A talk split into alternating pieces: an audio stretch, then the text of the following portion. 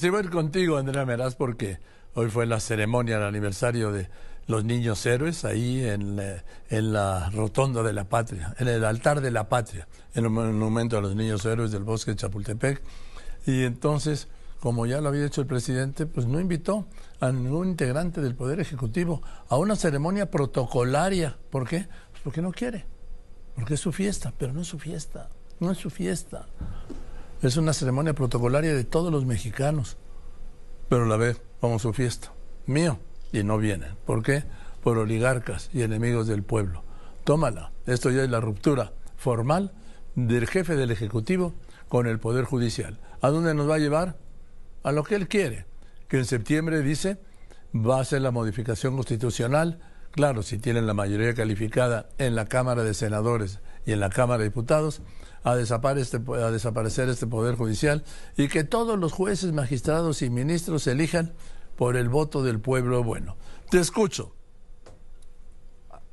El presidente Andrés Manuel López Obrador encabezó la ceremonia del aniversario número 176 de la gesta heroica de los niños héroes en Chapultepec, en esta ocasión sin la presencia del Poder Judicial. Contrario a años anteriores, al mandatario solo lo acompañó su gabinete legal y ampliado, así como los altos mandos del Ejército y la Marina. No así la ministra Norma Piña, quien encabeza otro de los poderes de la Unión. Al tomar la palabra, el secretario de la Defensa Nacional, Luis Crescencio Sandoval, recordó que los valores de los cadetes fallecidos en 1847 se refrendan hasta el día de hoy.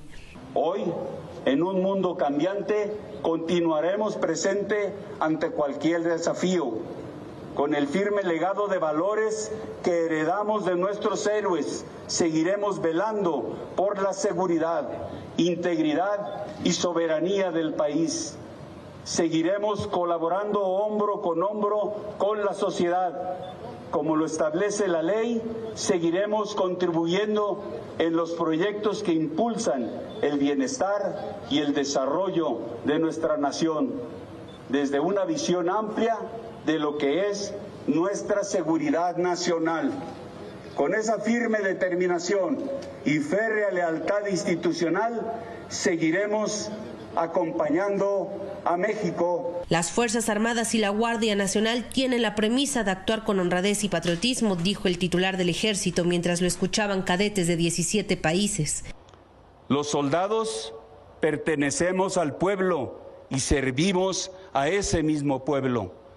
También fortalecemos en nuestros jóvenes cadetes un gran cúmulo de valores, no solo militares, sino universales, para que sean observados y aplicados por ellos dentro y fuera del servicio El arribo y salida del presidente fue en un recorrido a bordo de un vehículo oficial por la Puerta de los Leones, acompañado de su esposa Beatriz Gutiérrez Müller, y ambos junto con los titulares de Gobernación Luisa María Alcalde, de Seguridad y Protección Ciudadana Rosa Isela Rodríguez, colocaron una ofrenda floral posterior a la revelación de una placa por el bicentenario del heroico Colegio Militar. Imágenes de Alberto Tlahuis para Grupo Fórmula, Andrea Meraz. Eh, gracias. Bueno, pues esto fue Los Niños Héroes, el mensaje del secretario de la Defensa Nacional.